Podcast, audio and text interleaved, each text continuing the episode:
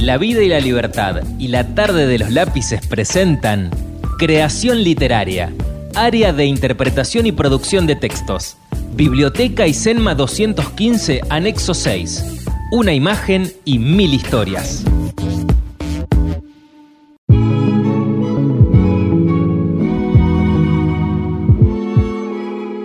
Una imagen, mil historias. Biblioteca. Área de interpretación y producción de textos, SENMA 215, anexo 6.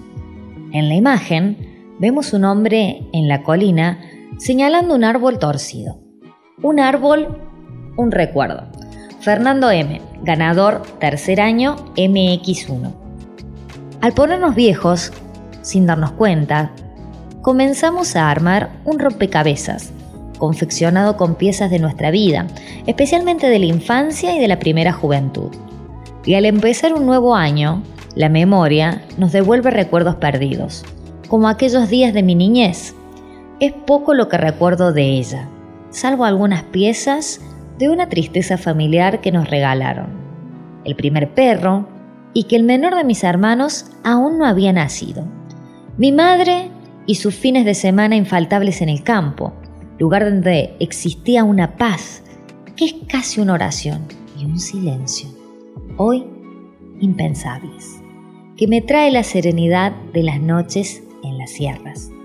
En cierta ocasión, a mi padre se le ocurrió sacar algunas herramientas como palas, rastrillos y pico, instrumentos a los que nosotros teníamos prohibido acercarnos.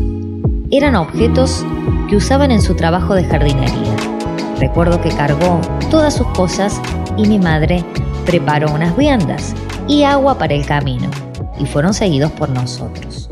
Yo llevaba a mis hermanos más chicos de la mano.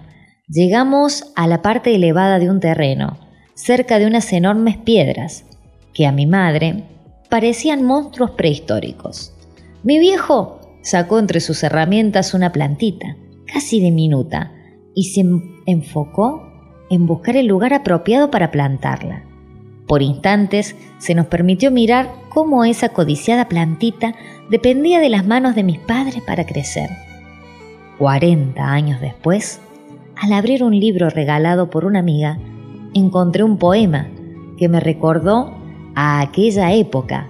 En algunas páginas encontré estrofas que me devolvieron a aquella noche silenciosa, en un lugar remoto de las sierras, donde apenas a lo lejos se veía ese árbol que crecía a la luz de la luna. De repente tuve el deseo de ir a verlo.